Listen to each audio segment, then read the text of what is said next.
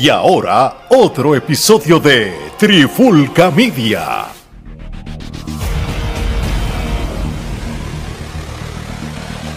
Oye, oye, oye, Alex Omar y Geraldo de Trifulca Media y bienvenido a un nuevo episodio de En la Clara con la Trifulca. Y en este episodio de hoy vamos a hablar de alguien que la gente quiere o odia, pero siempre va a estar trending y es nada más y nada menos de quién más, CM Punk en AEW, desde que él regresó de esa sabática o suspensión o lo que haya pasado desde el año pasado cuando él era campeón y se lo quitaron con los bochinches backstage con el Elite. Él regresa como parte del roster de Collision, de, esa, ese nuevo programa de los sábados en, de AEW, que by the way, me encanta ver Collision. Creo que me, gusta el roster y me gusta las luchas como se están dando.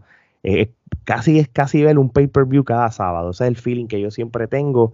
Y, y, yo sé que sábado es un challenge ahora mismo para la televisión, pero TNT está satisfecho y los ratings son buenos números para hacer un sábado y la demográfica y los auspiciadores siguen apareciendo, así que es un logro para ellos. en Punk es parte de eso, quieran o no quieran. Gerardo y Omar, en Punk, este, si quería crear controversia de gratis, pues lo logró. En el pasado episodio de Collision, él saca el campeonato de AEW que él tenía que él ganó a Moxley cuando obviamente lo suspende. Que nunca perdió. Que nunca perdió. Y él dice, en otras palabras, yo soy el real campeón. Desde que la gané a John Moxley, nadie me ha ganado. So, yo soy el campeón. Cogió un spray, le metió la X, que es lo que simboliza el straight edge de lo que es él como tal.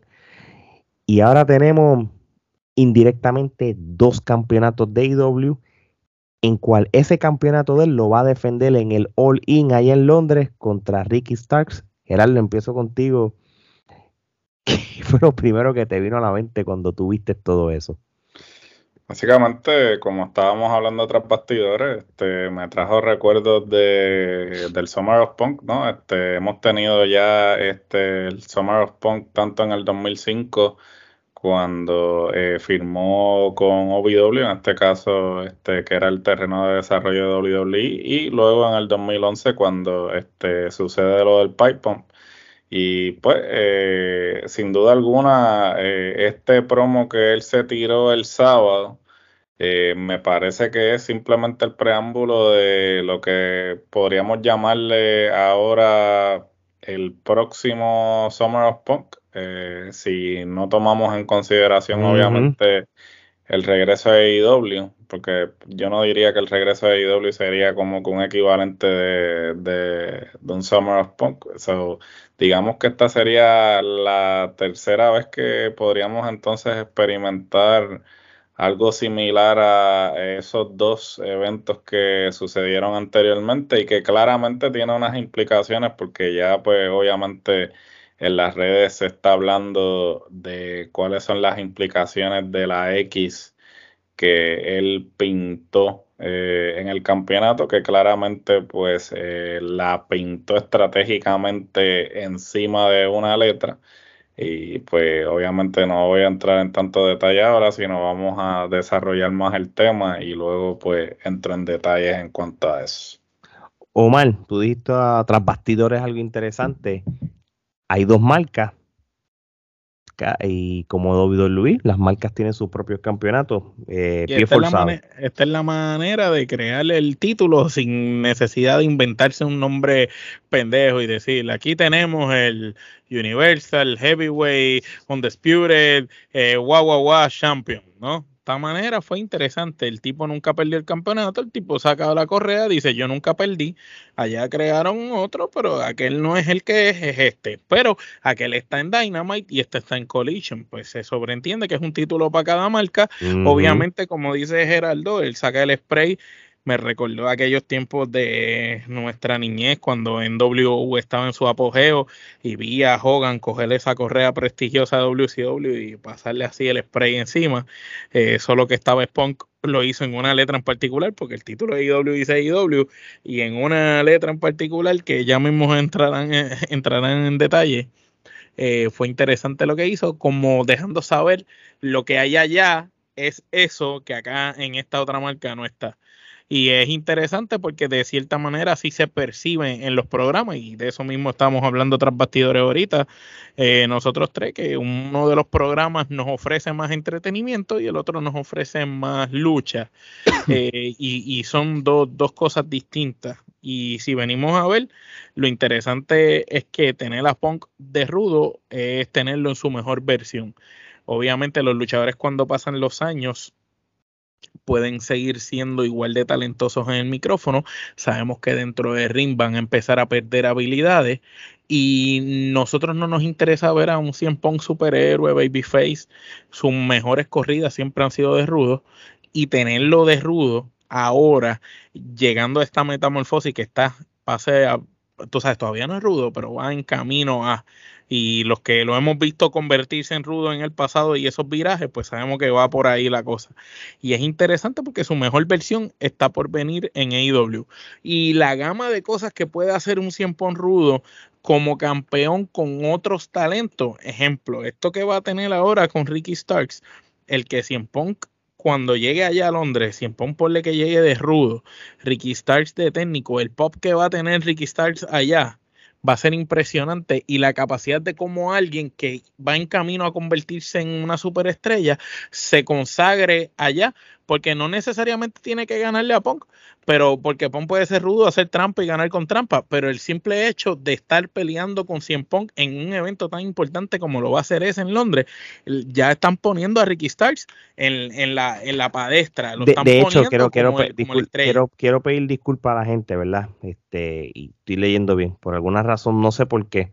Estoy aquí leyendo de que la lucha de Ricky Starks contra Cien Punk va a ser el próximo sábado en Collision este y con y el referido a ser Ricky de Dragon Steamboat. No sé por qué los otros ahorita o, había leído que ellos iban a luchar en Londres, este, no, pero no es en Londres. No, va a ser la semana que viene, en el sábado que viene como tal.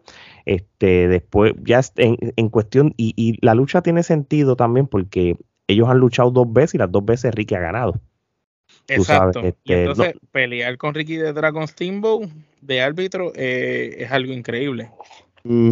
Así que podemos ver a Cien faltándole respeto a Ricky de Dragon Steamboat.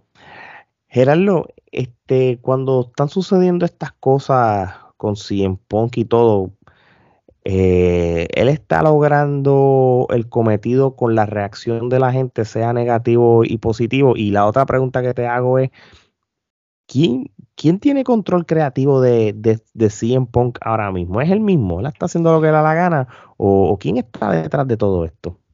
Sin duda alguna, yo creo que todo el objetivo de crear Collision, más allá de tener más presencia en la televisión, fue una manera legalmente eh, de darle rienda suelta viable de traerlo de vuelta a la empresa y que obviamente pues él pudiera hacer lo que quiera hacer, que claramente si lo que los demás no se molestaran también. Sin duda, sí, ¿no? Para evitar fricción, ¿no? Y, y obviamente lo vemos, lo vemos este, de la manera en que él está eh, llevando a cabo estos promos y cómo se está dando, se está desarrollando esto. Se ve que eh, Tony Khan realmente está ahí filmando los cheques, eh, porque inclusive ya que estamos entonces, ya estamos adentrándonos en el tema como tal, pues este, solamente con lo que él hizo con el campeonato, ya tú te das cuenta que él está haciendo, y, y yo no sé hasta qué punto Tony Khan estaba al tanto de que él iba a hacer eso con el campeonato, obviamente asumo que sabían que él iba a estar sacando el campeonato y eso, pero que él iba a hacer eso exactamente o lo que terminó haciendo con el campeonato, si él estaba al tanto, pues ya esos son otros 20, ¿no? Y ciertamente, pues, sea parte de historia o sea una manera de Punk mandar un mensaje de que eh, Collision es su show y no va a permitir que eh, los otros que están envueltos en el programa de los miércoles vengan a plantar bandera en su show, pues ya eh, eso lo veremos eh, mientras se siga desarrollando esta historia, ¿no? Porque asumo que el objetivo de Punk es ser odiado. ¿Por qué? Porque cuando Punk es odiado es cuando hace su mejor trabajo y eso lo ha demostrado una y otra vez. Y, y obviamente siempre eh, cuando comienzan los Summer of Punk es la misma línea. Él obviamente poco a poco va llevando a la gente de quererlo como el antihéroe a que lo repudien, a que lo odien de tal forma. y él hace, él como que, pues, como que cambia ese switch, como que, ok. ¿Qué tengo, ¿Qué tengo que hacer? ¿Cuán despreciable tengo que ser para que la gente me empiece a odiar?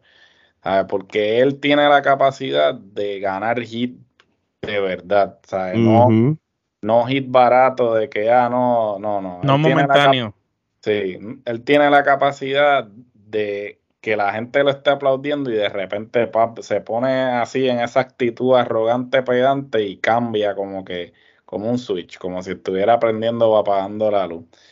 Y eso es lo que estamos viendo. Y ciertamente, eh, si se da como se ha dado en veces anteriores, pienso que podemos ver quizás la mejor versión de Punk que hemos visto desde quizás el 2011 o, o, cuando, cuando estaba en su en su corrida como campeón.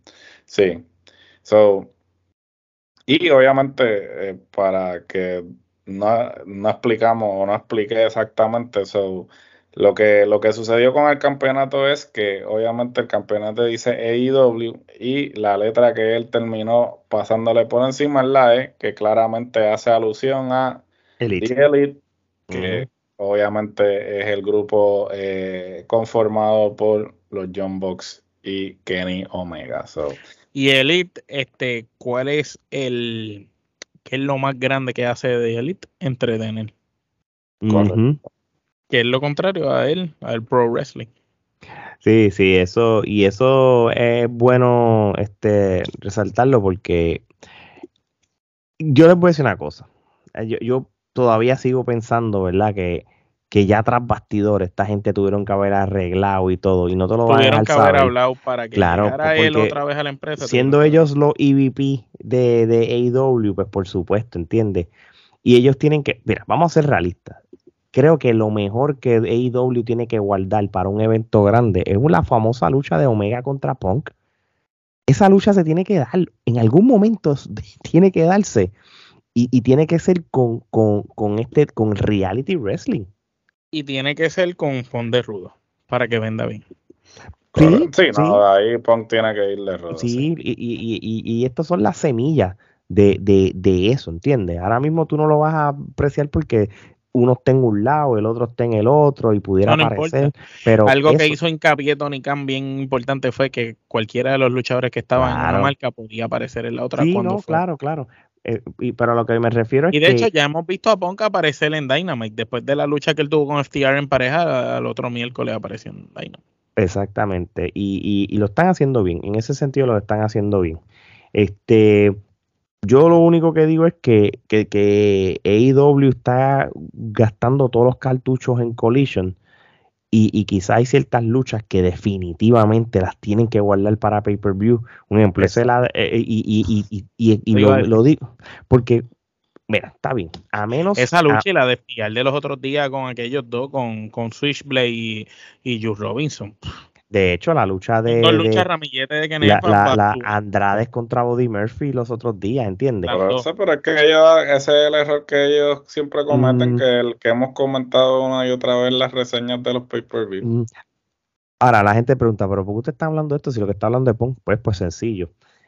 Si tú vas a gastar una tercera lucha de Ricky Stark contra Punk y le estás poniendo un título ya entre medio, ¿verdad? Porque ya esto va a ser por un título. ¿Por qué lo estás utilizando ahora mismo y no lo estás usando para un futuro evento? De no ser que vas a matarle el storyline con Ricky Stark y vas a guardar así en Punk como el campeón X para el Olin contra para un luchador más grande de lo que es Ricky Stark. Si menosprecias a Ricky Stark, Ricky Stark yo creo que está en crecimiento ahora mismo y me gusta. Pero entonces están guardando así en Punk para un mejor contrincante entonces. Porque de lo contrario, pues, que, ¿por qué están haciendo esto? Que vaya de way, Olin ya está, va a romper el récord de, de, de, asientos desde SummerSlam, ¿verdad? Ya están en, ya ellos cumplieron ese cometido, pero el build-up de las luchas todavía no se han dado y están medio tarde. Omega contra Osprey parece que no se va a dar y va a ser Osprey contra Jericho. Eso es prácticamente el rumor que han dicho en las últimas semanas. Este, yo soy bien fanático de Jericho. Creo que los tres somos fanáticos de Jericho, pero creo que el escenario no era para Jericho, era para Omega. ¿Me puedo equivocar? Preferiría a Jericho contra Nick Exactamente, a mí también, pero este Nicaldi va a estar, yo creo que todavía luchando en Impact o algo así, no sé cómo, porque es que esto es lo más cómico, el All In no lo están vendiendo. No, es All In entre Japan y AEW. No están vendiendo el All In de Cody, están vendiendo un All In como un pay-per-view regular de AEW sin Forbidden Door. Es, es normal. Sí, lo único que hay es gente de Japan. Sí, exacto, porque realmente no estamos viendo otras empresas, entonces pues pierdes la magia de lo que se supone que fue el Olin, tú sabes, este ya lo que estás usando es el nombre. Obviamente yo creo que los Young Box tienen el nombre y por eso lo están usando, porque el, el, el, All-In es de Cody y los Young Box, pero, pero la gente que, que, que vio el All-In y, y nos anunciaron un All-In que, nosotros pensamos, Pacho, Japan, Todas las empresas Impact, Triple A y medio mundo, eso no sé qué va a pasar ahora pero están medio tardecito para un build-up. ¿Qué es lo que siempre hace IW? Tienen, tienen, que meterla en intelecto. Intelecto es el que, tiene que ir ahí. bueno, Nicaldi va para la CWA, papá. Pues si Nicaldi va para la CWA, intelecto. Bueno, intelecto y intelecto va a luchar con, con Jacob Fatu. eso, Tú sabes que ese es tremendo tema. ¿Cuánto le van a pagar a Fatu para perder contra Intelecto? Y si es que va a perder. Ah, bueno, pero Carlos Colón tuvo muchos DQ. Correcto. Eso es verdad. Este es el detalle. Pues. Buen tema para otro episodio, fíjate. Sí, sí. Anyway, vamos a ir cerrando sin. vamos a primarle las gracias a todas las personas que nos escuchan y nos ven en nuestro canal de YouTube. Sigan escuchando en su plataforma favorita de podcast, donde nos han hecho uno de sus favoritos, tanto en la categoría de lucha libre como también entretenimiento. Síganos en todas las redes sociales como X. me da trabajo X, lo que era antes Twitter, Instagram. Facebook, Threads, son y TikTok, Dios mío, son tantas, son cinco redes sociales ya, ¿verdad? Este, y nosotros tengo que trabajar para editar todo eso, todas esas artes, que tengo todas las artes con los logos viejos, tengo que sí, quítale, sí, no, ahora la Twitter y ponerle olvídate, sin prisa, brother, en algún momento del pajarito le pones la, el logo de la X, la ya, y el thread, y tienes que añadirle el thread y ya se acabó. Este, pero nada, muy gente, este, episodios como este, sigan escuchando y apoyándolo. Y no hay más tiempo para más. Así que de parte de Omar Geraldo y Alex, esto es hasta la próxima.